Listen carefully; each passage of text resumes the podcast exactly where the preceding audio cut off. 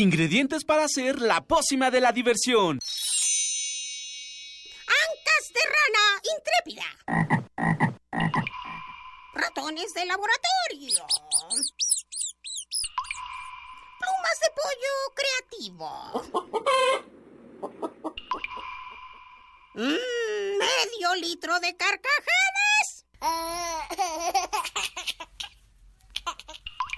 Y listo. Revolvemos todo y decimos...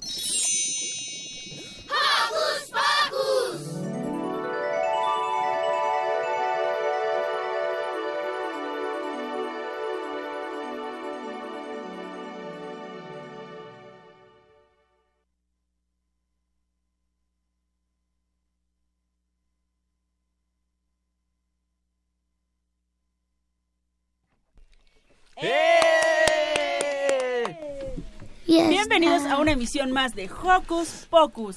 Yo soy Silvia, me encanta estar con ustedes y les mando un sonoro beso. Hola, yo soy Miranda y como siempre me agrada mucho estar con ustedes y les mando un abrazo sonoro.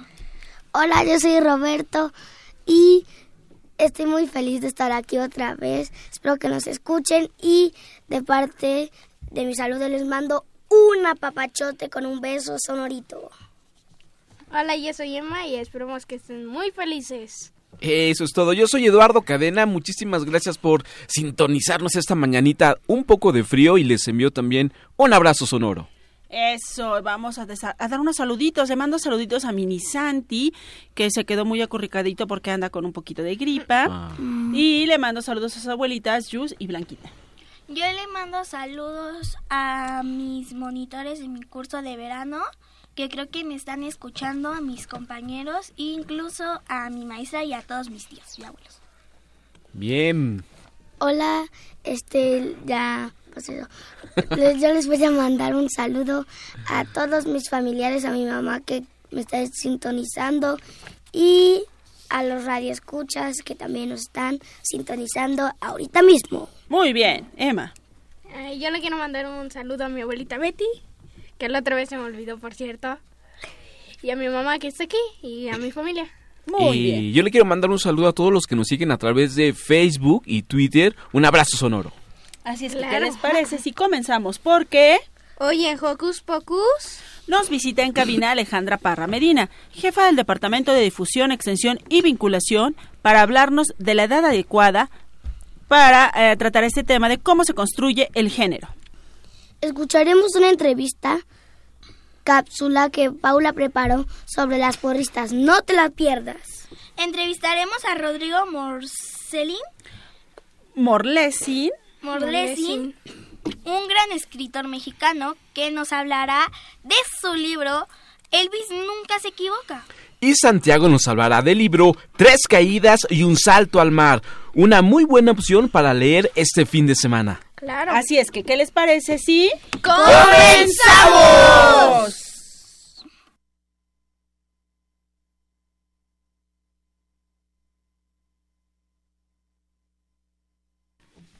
No dejen de seguirnos en nuestras redes sociales. En Facebook nos encuentran como Hocus Pocus Unam y no se les olvide darnos like. También síguenos en Twitter como arroba Hocus Pocus-Unam. Para comenzar la mañana con toda la actitud escucharemos Rockito, rock, rock pesado. pesado. Muy bien, vamos a escucharla.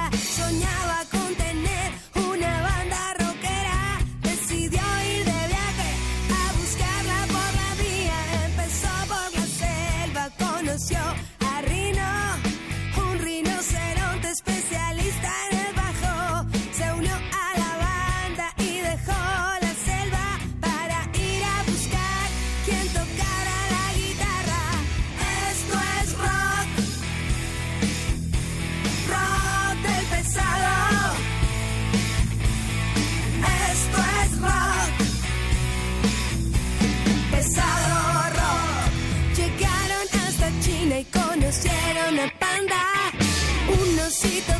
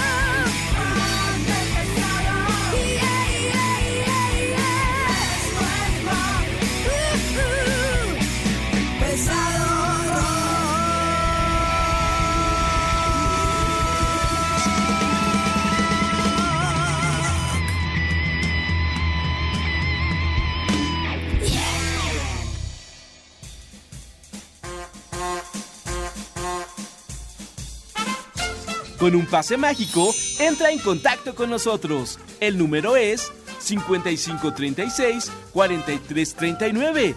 Va de nuez. 5536-4339. Escuchas Hocus Pocus, la fórmula mágica de la diversión. 96.1 FM.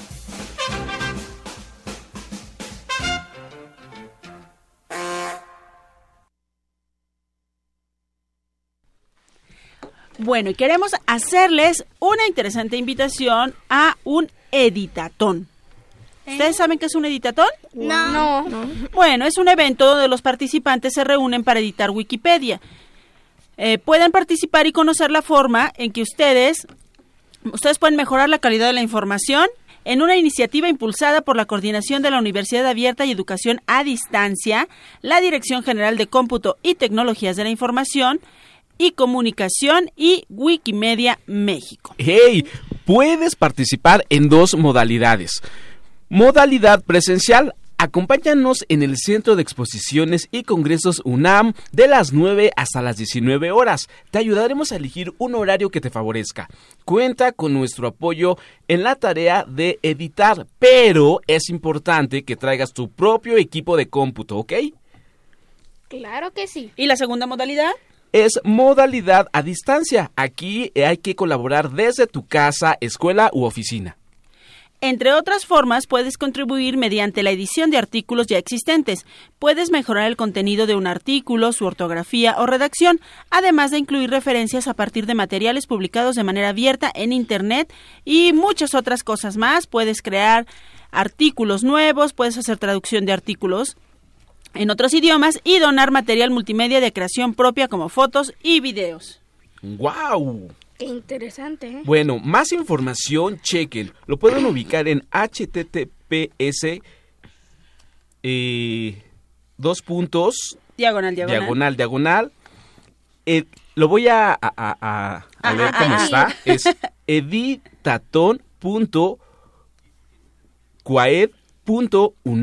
editaton.coaed.unam.mx. Muy bien, todo esto, esta jornada del editatón es el 17 de noviembre. Así es que ustedes, como ya les dijimos, pueden apartar su fecha en esta dirección de correo electrónico que ya Ivonne está compartiendo en nuestras redes sociales. Tienen buen tiempo, ¿no? Claro, y aprovechamos para dar la bienvenida a Ivonne, a Itzel, Armando, todos ellos comandados por Francisco Ángeles en la producción y a nuestro ingeniero de sonido, Jesús, José de Jesús Silva. Abrazos sonoros a todos. Va, ¿qué les parece si nos vamos con Hocus Pocus te invita a descubrir las actividades lúdicas, académicas, culturales y científicas que la UNAM tiene para ti.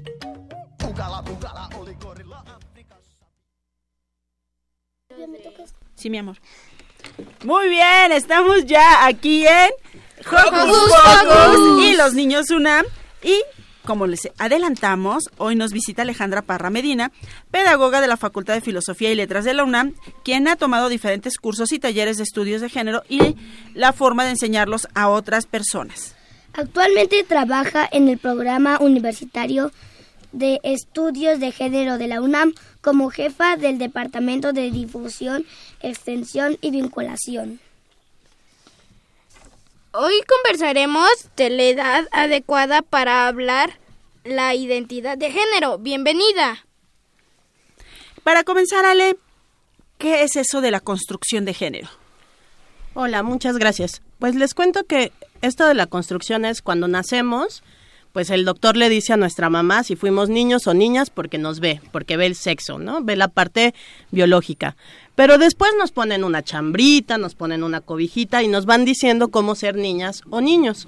Entonces, esto es la construcción de género, es cómo vamos aprendiendo todas esas cosas que nos dicen que sí se vale hacer, que no se vale hacer, a qué se vale jugar, a qué no se vale jugar, qué se vale estudiar, qué se vale trabajar, qué cosas nos tocan hacer en la casa, sí qué, per- qué permisos podemos tener o no, cuando a veces le dan permisos a nuestros hermanos y a veces a las, a las hermanas no. Todo eso tiene que ver con nuestra construcción de género. Como niños, ¿cómo podemos entender la construcción de género? Pues fíjate que cuando vas a una juguetería, por ejemplo, si se han, si se han fijado muy bien, hay generalmente el pasillo de las muñecas y el pasillo de los carritos, ¿no? Dividido, ¿no? Dividido. Y además por colores. Entonces a veces tú te quieres ir al otro pasillo y, y hay gente que te dice, no, no, no, tu color está del otro lado. Entonces así lo podemos entender, es esa parte en que nos van dividiendo y nos van diciendo cómo nos tenemos que portar, a qué tenemos que jugar. Pero afortunadamente últimamente ya se vale cambiarse de pasillos, ya se vale escoger juguetes de otros pasillos. O ya hay juguetes que hacen para niñas y niños. El chiste es que aprendamos a jugar, a imaginar y poco a poco mientras vamos creciendo que vayamos sabiendo que se vale jugar a todo, que se vale estudiar de todo, que se vale que te guste leer de todo y así vas a poder encontrar cómo es tu manera de ser niña o de ser niño. Ok, ¿nacemos con ella o se va desarrollando?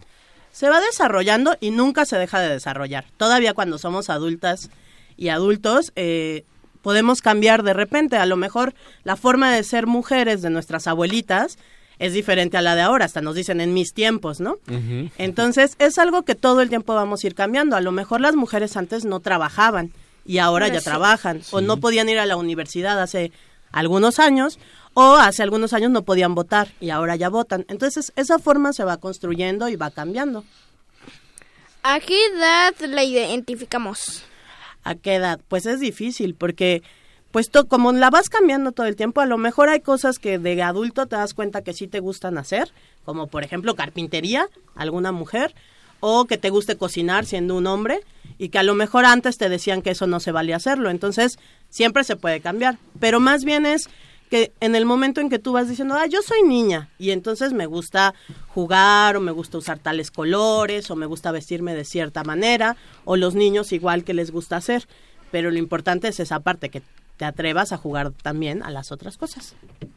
¿Y quién tiene, digamos, la autoridad para decirnos una cosa u otra? Por ejemplo, estoy pensando en Eduardo, que espero que nos esté escuchando, que es primo de, de Mini Santi, donde uno de sus compañeritos se burlaba de él porque llevaba un vaso para beber de color rosa y le dice que no, que ese es de las niñas. ¿Por qué? Pues porque a veces los adultos nos detienen un poquito en esa parte de, de aprender a, hacer cosas diferentes. Eh, lo que es muy importante es que cuando tengamos alguna duda le preguntemos a alguien más.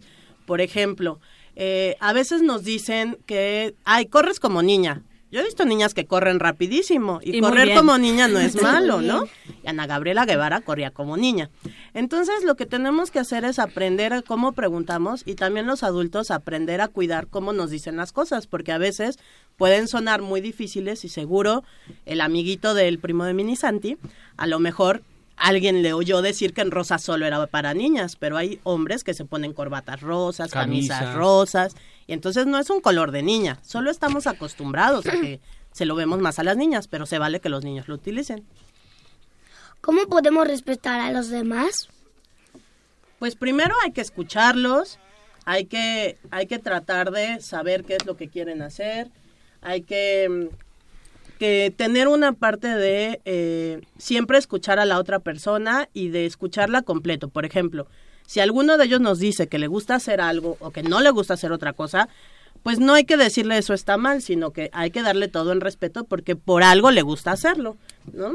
Y entonces, eh, a lo mejor, si podemos, si lo escuchamos un poco mejor, vamos a entender por qué le gusta, aunque nos hayan enseñado que no es lo que necesariamente nos tendría que gustar, según lo que nos dicen. ¿Cómo pueden saber los padres más sobre este tema?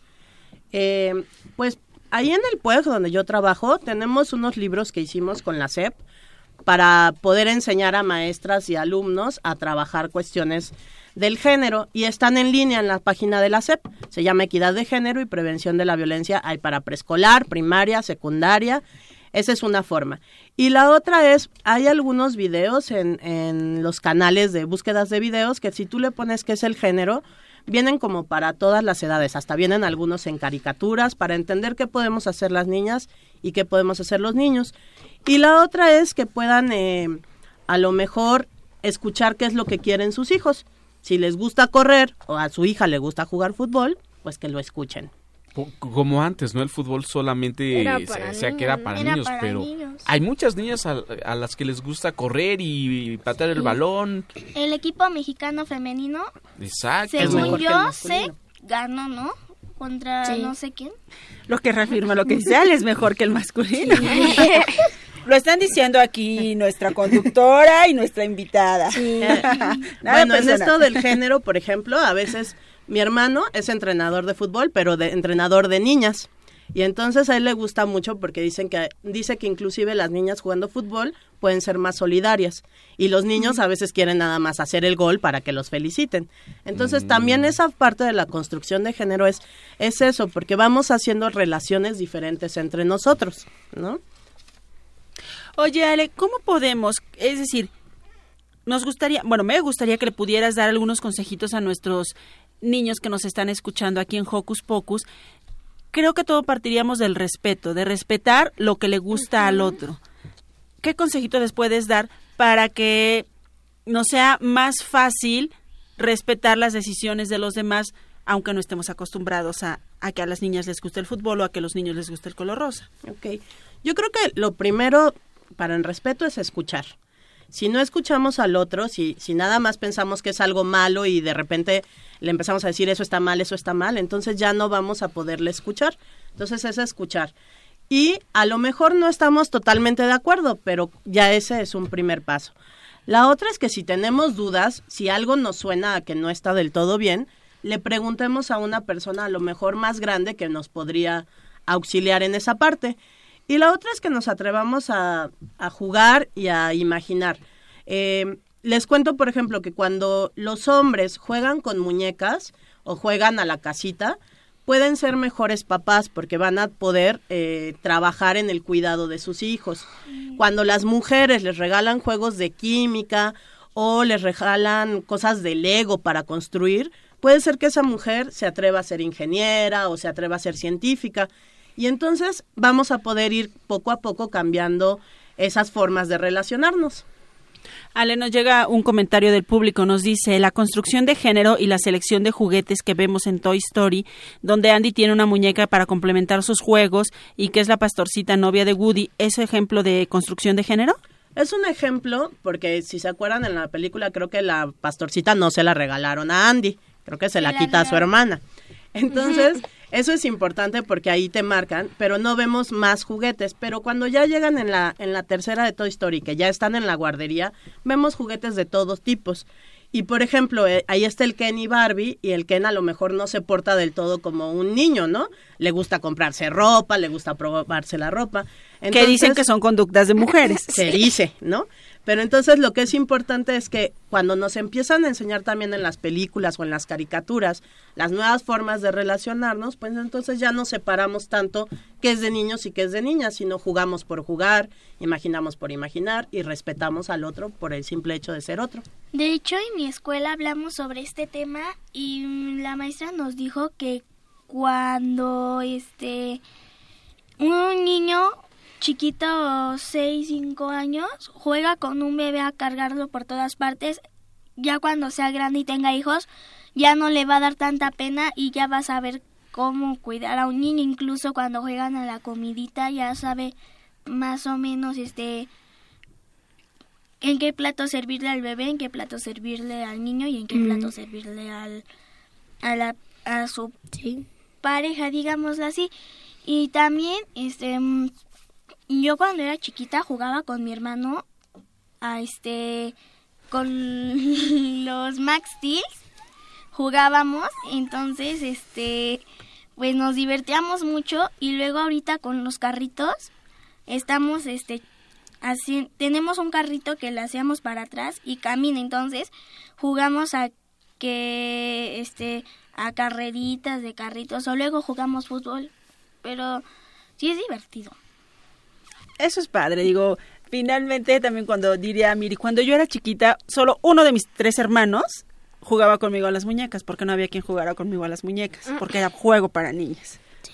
Pues sí, pero como bien dice Miri, si lo ves, por ejemplo, a veces los niños que quieren jugar con muñecas es porque su mamá está embarazada o ya acaba de tener un bebé y ven cómo cuida al bebé. Entonces quieren también cuidar a un bebé, entonces se vale hacerlo. Mi hermano, por ejemplo, a mí me regalaron un rebozo y yo cargaba a mi, a mi muñeco en mi rebozo y mi hermano una vez hizo un tango porque no tenía un rebozo para llevar a sus tortugas ninja. Ah, Entonces le presté mi rebozo para llevar a sus tortugas ninja porque era esa parte de pues si ella lo hace porque yo no puedo. Entonces solo se trata de, de que nos atrevamos y que digamos, oye, también se vale. Ale, para despedirnos, ¿algún libro que recomiendes para tratar este tema? Eh, bueno, hay, hay varios libros eh, para adultos. Por ejemplo, en el PUEC tenemos uno que se llama eh, Tercera Llamada eh, de Marta Leñero, que nos lo explica de una forma muy eh, digerida para saber qué es el género, porque además parecería que es el tema de moda y que todo el mundo está hablando de eso. Y en niños hay una escritora que a mí me gusta mucho, que se llama Hortensia Moreno, que trabaja con nosotros, y tiene un libro que ahorita, la verdad se me olvidó el nombre, pero se los busco y se los pego en el Facebook, sobre que nos cuenta, por ejemplo, eh, cosas de mujeres que han sido importantes en la historia y que nos va contando un poco estas cuestiones de, del género, pero explicada para niños, como un libro de aventuras. Entonces, Ale, lo más importante es respetar a los demás, escucharlos y atrevernos a hacer lo que queramos. Exactamente, eso es lo más importante. Perfecto, muchísimas gracias por estar aquí con nosotros y por esa in- entrevista tan interesante. Antes de que me digan adiós, ustedes mandaron saludos y yo quiero mandar dos saludos muy especiales a Santi y a Andrés, que son unos amiguitos muy importantes para mí que me están oyendo desde Nueva York. ¡Ea! ¡Saludos! a Sandy y Andrés desde Nueva York. ¿Y qué les parece si ahora nos vamos con un poquito de música? ¿Qué vamos a escuchar? El rey del papel. De Del papel. tiki. Del tiki. Tiki Clip. Tiki, tiki. Ah, es muy difícil el nombre. con el rey de papel. Difícil. Una tarde de paseo me tropecé con un rey, magnífico y elegante, pero todo de papel. Haciéndome una gran venia, este rey que me encontré me regaló su corona que era toda de papel. Me dijo en esta jirafa te llevaré a recorrer mi reino y juntos nos fuimos y era todo de papel. Lo primero que encontramos fue un inmenso enorme buey que estaba comiendo perlas buey y perlas de papel. Después pasamos un túnel y ahí se puso a llover gotitas de oro y plata y era todo de papel. El rey abrió un gran paraguas, yo me escondí bajo él. Me dijo no te preocupes porque todo es de papel. Y llegamos al palacio más lindo, no puede ser. Lleno de torres, campanas y princesas de papel. Diez princesitas había, las diez hijas de este rey. Todas lindas, delicadas, pero todas princesa más chiquita que se llamaba Mabel Cuidaba flores y plantas, todas, todas de papel. Y las otras princesitas tirando un largo cordel. Cerraban firme la puerta que era también de papel. ¿Por qué tanto cerrar puertas? Le pregunté a mi buen rey. Allí hija mía me dijo somos todos de papel. Si alguien quiere nos arruga nos pueden hasta romper. O tirarnos o quemarnos porque somos entonces deme le dije, deme rápido un pincel. Tal vez yo pueda salvar a este reino de papel. Me dieron pincel colores, pero papel no encontré. Todo eran flores, mantelas, sillas, mesas de papel. Pero el rey me dio su espada y escribí un gran cartel. Prohibido no se rompa porque todo es de papel.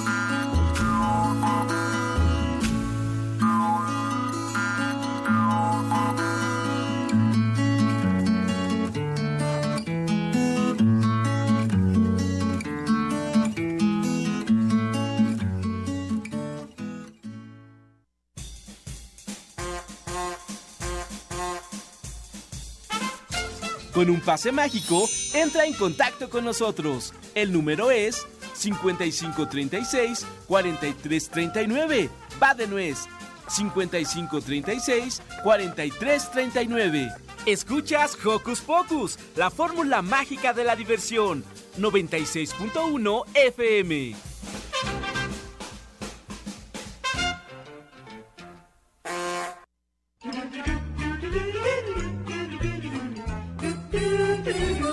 ¿Listo micrófono? ¿Listo invitado? ¿Listas las preguntas? Tres, dos, al aire. Ahora va la entrevista.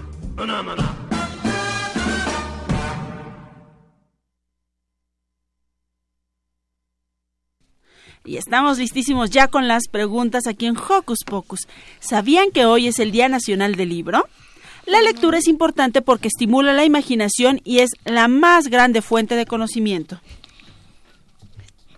Pero para celebrar este gran día, aquí estamos en cabina con Gerardo Morlesín, escritor y diseñador. Hoy nos hablará de su libro Elvis nunca se equivoca. Bienvenido. Hola, bienvenido. Hola. Y ustedes lo saben, pero les voy a adelantar que aquí Gerardo va a salir sin gorro. Ahorita la producción le va a tomar una foto para que ustedes lo vean con gorro y luego sin gorro. Oigan, oigan, pero es que me llamo Rodrigo. pero no pasa nada. así que- Rodrigo, disculpa, No Rodrigo. nada. Ya, ya sé que en realidad te quisiste cambiar el nombre para que no te Es- vayas sin gorro. Exacto, exacto. Rodrigo, una gran disculpa. No pasa nada. No, perdón, en serio. ¿Cómo bueno, están? bienvenido. Gracias, gracias. Yo soy Manuel. ¿Y por qué te gusta escribir? ¿Por qué me gusta escribir? Bueno, fue un poco extraño el que yo me dedicara a escribir. Yo estudié diseño y soy diseñador de libros para niños. Y un amigo mío que ilustró el libro me decía, ay, deberías escribir esa historia que, que tanto este, me has platicado. Pero la verdad es que yo no me sentía tan, tan bueno o tan conocedor porque yo no había estudiado ni letras, ni periodismo, ni literatura. Aunque yo escribí en periódicos, pero no es lo mismo a escribir un libro. Un Eso, libro. eso ya es así como muy serio, ¿no? Más largo, además. Hoy sí, más difícil. Entonces yo no me sentía seguro para hacer algo así. Pero Satoshi, mi amigo, me insistió. ¿Sobre qué escribías en un periódico, Rodrigo? Ay, pues escribo sobre libros para niños.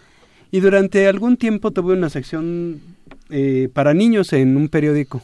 Entonces escribía temas para niños. Y también tuve otro periódico donde yo escribía, diseñaba y editaba las, las noticias para niños. ¡Wow! Entonces ya, aunque tenía tiempo escribiendo, pero no lo sentía yo como muy profesional de mi parte. No sentía yo que lo hiciera como una profesión, sino por un gusto. hasta que empecé a escribir esta historia. Y empezó a salir como, como cuando abres la llave de agua, así me pasó. Empezó a Mm. salir la historia, a salir. Y originalmente yo tenía la idea de que iban a ser Sí. poquitas páginas. Y Mm. salieron más de las que yo creí. ¿Cuántas salieron? Salieron 144. Yo pensaba que iba a ser como de 48 páginas, como los álbumes ilustrados. Pero creo que te salió En- más. Sí, un, un poquito más, un poquito más. ¿De qué te, ¿En qué te inspiraste para hacer esta historia? Bueno, yo tenía una idea central que era contar la historia al revés. Era que el perro contara la historia de la niña y no la niña que contara su historia con el perro. Esa era la primera idea que tenía. Yo no sabía a dónde me iba a llevar esa idea. Y, y parte de escribir el libro era ir descubriendo. Yo soy un poco me- metiche, entonces yo en realidad lo que Curioso, quería... digamos. Eh, sí, curioso también. y entonces yo lo que quería era ir descubriendo qué iba a pasar. Entonces a mí lo que me motiva a escribir es saber qué va a pasar en, en los personajes.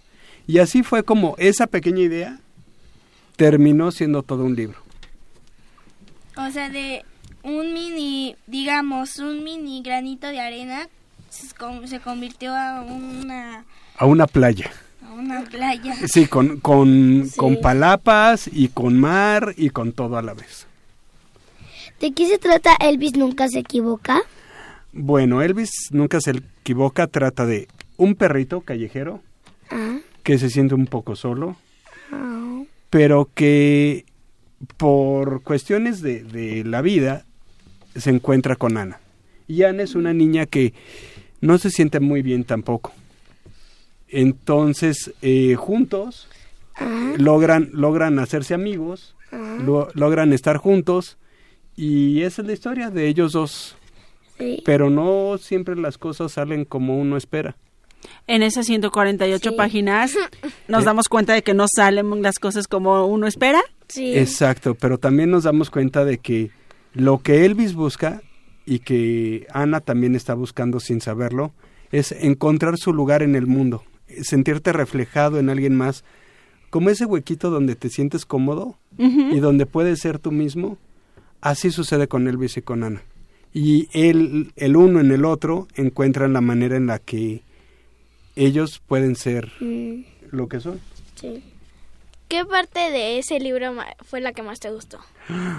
Lo que más me gustó del libro fueron las ilustraciones. Satoshi Kitamura hizo un trabajo increíble y hay una ilustración en especial que es Elvis corriendo por el parque asustando a las palomas, que se ve increíble, es es como un poema Sí. que te habla de la libertad, pero solo con dibujos. Esa parte me gustó mucho y aparte como yo diseñé el libro, traté de ser muy respetuoso con las ilustraciones que Satoshi hacía. ¿Cuál es eh, la diferencia entre hacer las ilustraciones y diseñar el libro, Rodrigo? Ah, bueno, eh, como diseñador de libros eh, es como armar un rompecabezas. Entonces tienes el texto y tienes las ilustraciones y tienes este el tamaño, cosas que no que no puedes tocar, pero que ahí están en un libro, como el tamaño, el número de páginas. Esas cosas yo tengo que acomodarlas. Decidimos usar un color y yo podía usar el color en lo que yo quisiera. Podían ser las ilustraciones con un color o podía ser cualquier otra cosa. Y decidí usarlas solo en los capítulos y en unos, ¿cómo decirlo?, destacados en las palabras. Entonces algunas palabras aparecen en azul. Y elegí el color azul porque ese tono de azul, o bueno, varios tonos de azul, pero uno de esos es ese, lo pueden ver los perros. Entonces yo dije, si Elvis ¿En supiera... serio? Sí, wow, literalmente Elvis diría wow. Dije, si Elvis existiera, me gustaría que pudiera ver este libro. Entonces por eso elegí ese color azul. Oye, esto está padre. ¿Qué otros colores pueden ver los perros? Creo que los amarillos no. Eh, como lo hice hace, hace ya algunos meses, cuando elegí el color, fue un poco... Hice como 50 pruebas de color diferentes y se las mandaba yo a Satoshi a Japón y él ¿Hasta me allá? devolvía, sí, pero por mail, entonces llegaba rapidísimo. Entonces, este, fuimos así eligiendo y ese tono de azul me gustó mucho Además de que pues era eso, yo quería un color que los perros pudieran ver. Entonces, bueno, como diseñador te fijas en muchas cosas. Que el libro tenga un ritmo, que sea como una canción, a veces sube, a veces baja, va cambiando y esa es la idea de cuando diseñas un libro. Qué bien. De hecho, las ilustraciones son muy bonitas. Y eh, Rodrigo, ¿te inspiraste eh, eh, en alguna mascota que tuviste de niño o cómo fue la que escogiste la temática del libro? Bueno, fue un, fue un poco fortuito. Hay, hay un, un dato que no les he dicho, pero eh, que cuando yo le conté la historia a Satoshi y a mi amiga Miriam, ellos dijeron, Rodrigo, pero es tu vida. Y yo dije, ay, claro que no, es la historia de él. sí es cierto, había cosas que yo había vivido que Elvis en la historia estaba viviendo. Y eso también me motivó a saber qué iba a pasar, porque yo no sabía o no me había dado cuenta que yo estaba contando partes de mi historia que cuando yo era niño fueron un poco difíciles, pero que con el tiempo em- em- aprendes a, a A manejar, ¿no? Exacto, a manejar. Y eso es lo que pasa con Elvis. Elvis aprende a manejar las cosas para poder salir de los momentos difíciles. Igual que yo salí con, con la ayuda de mis papás, de mis amigos. Entonces, de esa manera, el libro fue inspirado pues en lo que a mí me había pasado sin darme cuenta. Sin querer las, pla- las plasmaste en, en las páginas. Exacto. Guau. Oye, pues eso está padrísimo. Platícanos para qué edad más o menos es este libro y en dónde podemos encontrarlo. Bueno, yo he, yo he reseñado miles de libros, no es por presumir, pero eh, cuando escribo sobre libros para niños, a veces escribo sobre cinco o seis libros, entonces tengo muchísimos libros y he leído muchísimos libros. Entonces, cuando me preguntan sobre Elvis, qué edad es y todo lo que siempre hago con un libro, no sé qué decir.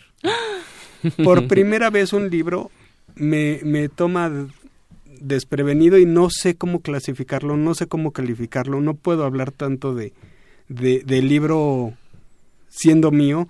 Yo había calculado que era como para niños de 8 años en adelante, pero me he topado con mensajes de Facebook de mi hijo de 5 años lo está leyendo poquito a poquito. O un niño el otro día como de 7 que me regañó porque no le había gustado el final. Entonces, entonces esas cosas pasan. Uno pone el libro ahí, pero luego la gente decide si, si es para ellos o no. Wow, qué padre. Y a, a toda la gente que nos está escuchando, mucha atención porque en los próximos programas les vamos a, a- a regalar un libro. Así que mucha atención con esta entrevista porque después vamos a lanzar una pregunta relacionada con el día de hoy, con esta entrevista. Así que sigan este programa. Yo les con recomiendo mucha que chequen las redes sociales. También, Porque ya después de lo que nos platicó Rodrigo, ahora entiendo por qué trae ese gorrito. Platícanos un poquito sobre tu look, Rodrigo. Ah, bueno, este gorro me lo hizo una amiga y yo tenía una foto en redes sociales con esta gorra. Ajá. Y los editores del libro me dijeron, no, esa gorra la tienes que usar para, para la foto del libro. Y se me hizo muy gracioso porque como parece también como perrito, Ajá, pues, exacto. este, pues dije, ah, le va bien. Entonces, pues ahora me la pongo más seguido. Rodrigo con Elvis. Rodrigo, pues muchas gracias por venir a compartir con nosotros esta Elvis. historia tuya de Elvis. Muchas gracias a ustedes. Y sigue escribiendo para niños. Muchas gracias. Gracias. Espero que lo lean, les guste. Ya nos platicarán qué, qué opinan. Claro que sí, esperamos con ansia los que nos van a mandar para que nuestros radioescuchas eh, también puedan conocerlo y los que quieran adelantarse antes de que nos lleguen esos libros pueden buscarlo en Editorial Tusquets, ¿verdad? Exacto. Muy bien. Muchísimas gracias, Rodrigo. Gracias por compartir con nosotros. Y Roberto, ¿a qué nos vamos? A una entrevista que Paula preparó. Una cápsula sobre las porristas. Que se, ne- ¿Sabías que se necesita una gran disciplina para ser una porrista? No, te la pierdas. Vamos a escucharla. escucharla. Vamos.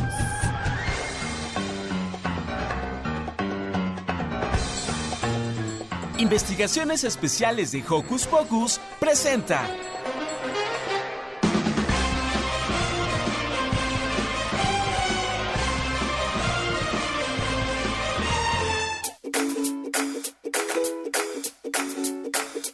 Hola a todos, yo soy Paula y el día de hoy les voy a hablar un poquito más acerca de uno de mis deportes favoritos, el cual es la porra.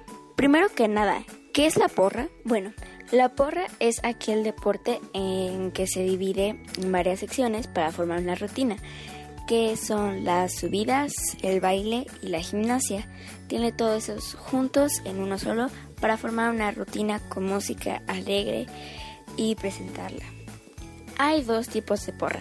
La primera es la que hacen como más subidas y gimnasia sin pompones ni nada y la otra es la que hacen como más baile y apoyan a cierta persona o a cierto equipo con unos pompones. En ambas los elementos básicos como ya mencionados son el baile, la gimnasia y las subidas. En todos los equipos de porras siempre se tienen que, no, dependiendo de cuántas niñas sean, siempre va a haber mínimo dos equipos que hagan subidas. Y estos equipos se conforman por dos bases que son las que cargan a unas niñas, una flyer que es la que sube, una tercera que es la que ayuda a subir a la niña y normalmente hay una cuarta que también ayuda a que no se caiga pero eso puede, la cuarta se puede quitar y no pasa nada.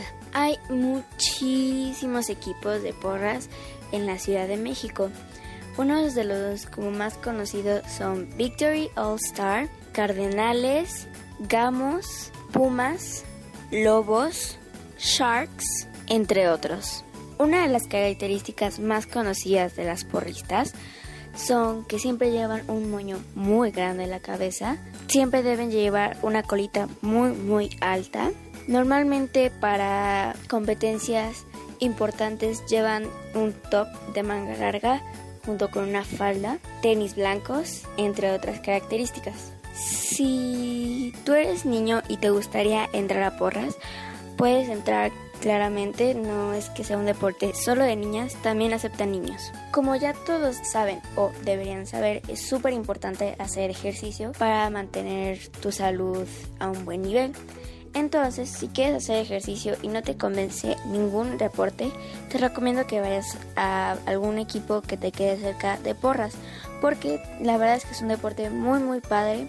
Sí, obviamente te frustras, te golpeas, te cansas, pero sinceramente para mí todo eso vale la pena y es una como nueva experiencia porque no es como tanto lo común y pues sí es un deporte muy muy padre. Espero que todos los que me están escuchando algún día verlos competir en algún equipo de porra y pues nos oímos a la próxima. Bye.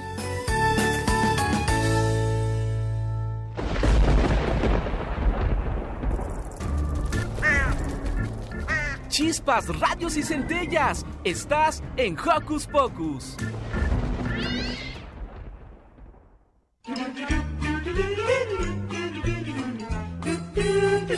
¿Listo micrófono? ¡Yeah! ¿Listo invitado? ¡Yeah! ¿Listas las preguntas? ¡Yeah! Tres, dos, al aire. Ahora va la entrevista.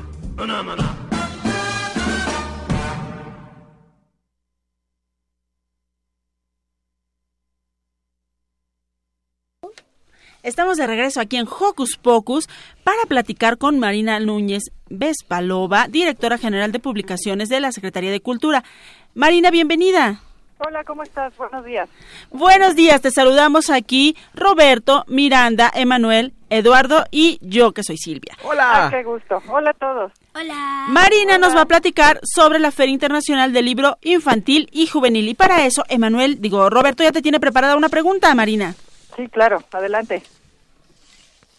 Un segundito, un segundito. Ya. ¿Ya? ¿Qué podemos encontrar en este gran evento? Mira, aquí vas a encontrar además de muchos libros de todo tipo, para todas las edades, eh, eventos, talleres, marionetas gigantes, teatro para niños, música, hay mucha música, cuentacuentos y árboles que susurran en todo el espacio verde que tenemos. Y más cositas, hay más sorpresas en medio de cada libro. Marina, este año cambiaron la sede. Platícanos ahora en dónde está la FILIG. Estamos ahora en el Parque Bicentenario, que era la antigua refinería, está en la delegación Miguel Hidalgo. Tiene el metro de refinería muy cerca, unos pasos, y Mm. tiene unas vías rápidas eh, por las que se llega realmente muy fácil y rápido. Eh, y estamos en un parque que yo sí quisiera que vinieran a conocerlo. Es enorme, tiene canchas eh, para jugar voleibol, básquetbol, para andar con la patineta. Pueden venir con bicicleta, en patines, con el monopatín. Es un espacio realmente lindo, muy verde y además ahora está plantado de libros. La inauguración fue ayer, ¿correcto? Sí, la inauguración fue ayer. Marina, ¿cuánto tiempo dura esta feria? Va a terminar el 21 de noviembre y el horario es de 10 de la mañana a 7 de la noche. Uy, genial. Y también eh, nos gustaría que nos comentaras a qué país ahora eh, invitamos y también un estado, que es importante. Así es, el país invitado es Alemania y Alemania nos trae un montón de sorpresas, libros alemanes para niños que obviamente no vamos a entender quienes no sabemos alemán, pero cuyas ilustraciones valen muchísimo la pena. Tenemos una exposición de nuevos ilustradores alemanes de libros infantiles, traen mucha música y traen un programa de profesionales ya para gente que hace libros, para gente que hace las ilustraciones de los libros, que los vende, pues muy grande. Alemania trae un stand muy bonito que también le recomiendo, recomiendo visitar. Y luego está Colima. Y Colima trae también un programa eh, de promoción infantil de la lectura, trae un pequeño stand con los libros que han hecho y trae música. Entonces creo que nos hemos coordinado muy bien los tres. Estos eventos, Marina, se van a llevar a cabo durante todos los días, ¿verdad? Todos los días, todos los días tenemos de manera simultánea casi 15 actividades, es decir, nadie se queda sin actividad, pueden elegir la que quieran y todos los días hay música, teatro, hay libros, hay presentaciones, todo, todo está todos los días. ¿Y tiene algún costo? No, la entrada es libre. Eh, pueden, aquí no cobramos de nada, solamente si quieres comprar un libro, pues sí te cuesta, pero todo lo demás es gratuito. Y dentro de todo lo demás, Marina, hay eventos musicales, hay cuentacuentos, hay Talleres. Así congresos, es. talleres. Y fíjate, ya hay pequeños museos, bueno, ni tan pequeños, hay un museo de cultura digital donde vas a aprender a hacer poesía con sonidos, donde hay una radio a través de internet, donde puedes entrar y platicar tus cosas, leer libros y la gente te va a escuchar.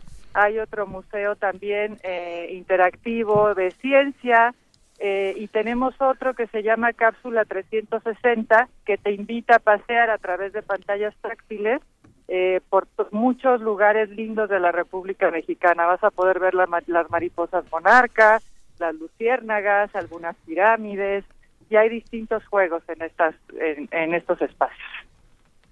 Bien, ¿hay algún espacio, eh, eh, alguna red social para que chequemos los horarios, cómo llegar, los accesos?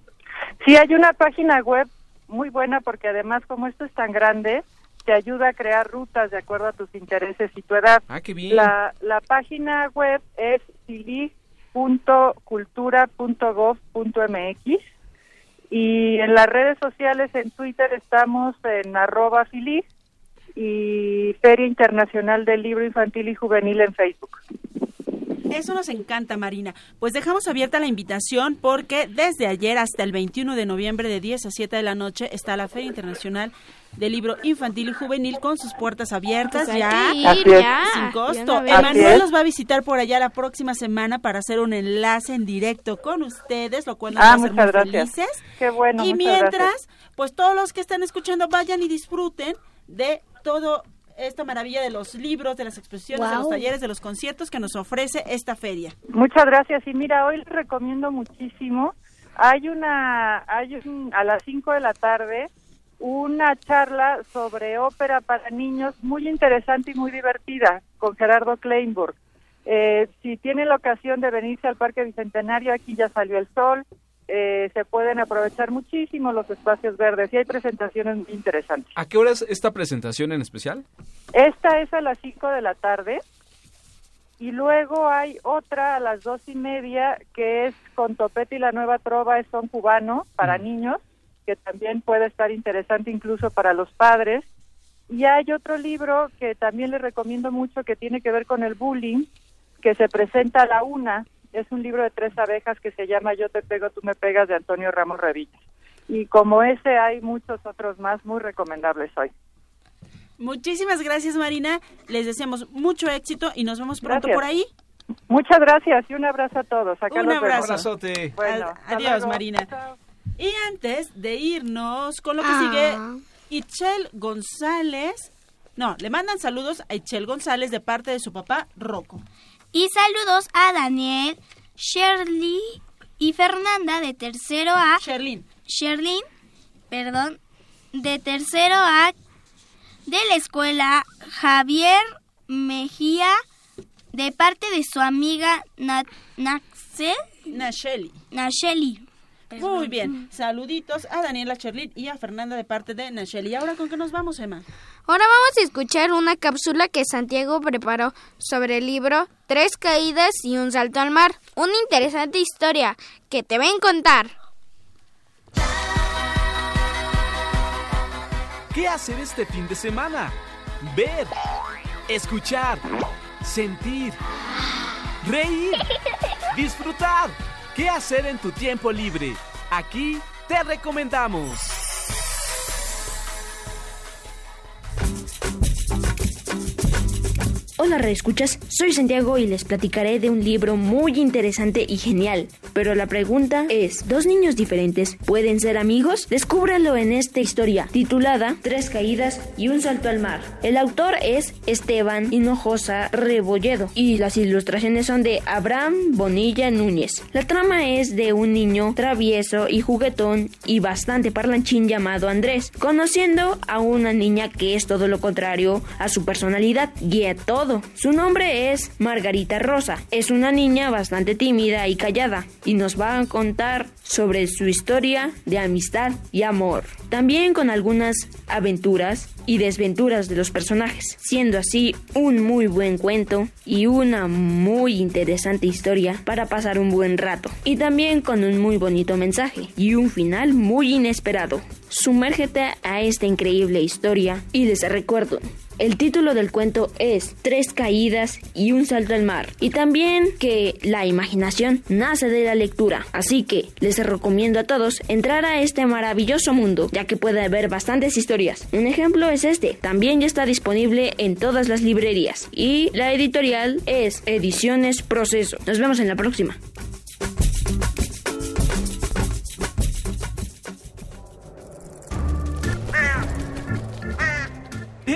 Sé parte de Hocus Pocus y busca nuestras redes sociales. En Twitter somos Hocus Pocus-UNAM y en Facebook Hocus Pocus UNAM.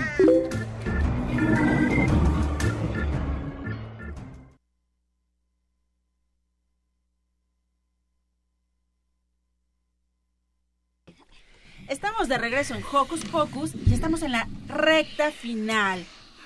¿Qué les ha parecido este programa? ¿Cómo vas a celebrar el Día Nacional del Libro, Miranda? ¿Qué vas a leer? ¿Un libro digital? Muy bien. ¿Y tú, Roberto? Pues la verdad iría a divertirme y a leer muchos libros. Bueno, hoy, ¿qué vas a leer, Emanuel? Yo, el diario de Greg. Muy bien, para celebrar este Día Nacional del Libro. ¿Y tú, Eduardo? Voy a terminar un libro que estoy leyendo que se llama Corazonada, de Benito Taibo. Ah, eso está súper bien. Bueno, estamos despidiéndonos. Muchas gracias a todo nuestro equipo de producción, a nuestro ingeniero aquí en cabina. Y nosotros somos... Yo soy Miranda y pues me alegró mucho estar con ustedes otro sábado. Recuerden no perderse la próxima transmisión de Hocus Pocus. Y a mí me encantó estar este sábado con ustedes. Y igual que mi hermana, por favor, no se la pierdan y escúchenos todos los sábados. Bueno, yo soy Yuma y bye. Eh, lean mucho, yo soy Eduardo Cadena y nos escuchamos el próximo sabadito. Yo soy Silvia, me despido con un sonoro beso y con esta rola especial que escogió nuestra producción para celebrar este Día Nacional del Libro y se llama El Tesoro del Saber con un grupo que a lo mejor ustedes no conocen pero que les va a parecer muy divertido. Esto fue Hocus Pocus. Adiós. Bye.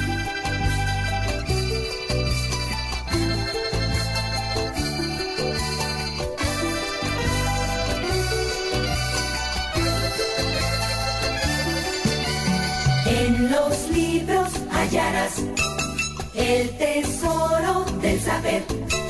Para ti todo será si aprendes a leer, pues son las letras la clave secreta que a mundos nuevos te deja entrar. Hay letras gordas, otras flaquitas o alargaditas, grandotas, chiquitas que tienen tres curvas o son derechitas. También y que ponerlas unas con otras parecen notas de una canción.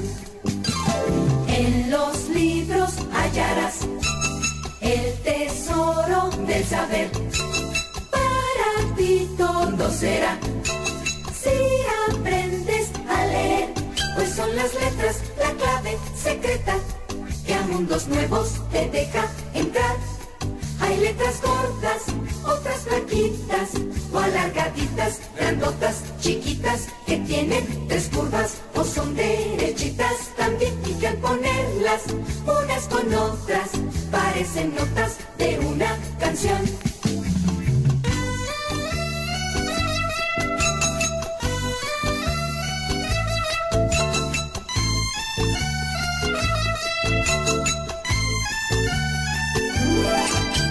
Las letras la clave secreta que a mundos nuevos te deja entrar y que al ponerlas unas con otras parecen notas de una canción, de una alegre y preciosa canción, de una alegre y preciosa canción.